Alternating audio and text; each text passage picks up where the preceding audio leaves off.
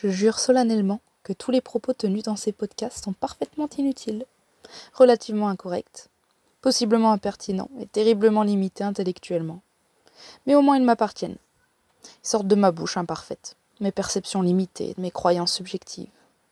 Pour cela je les aime profondément. Ils sont mes créations, en quelque sorte.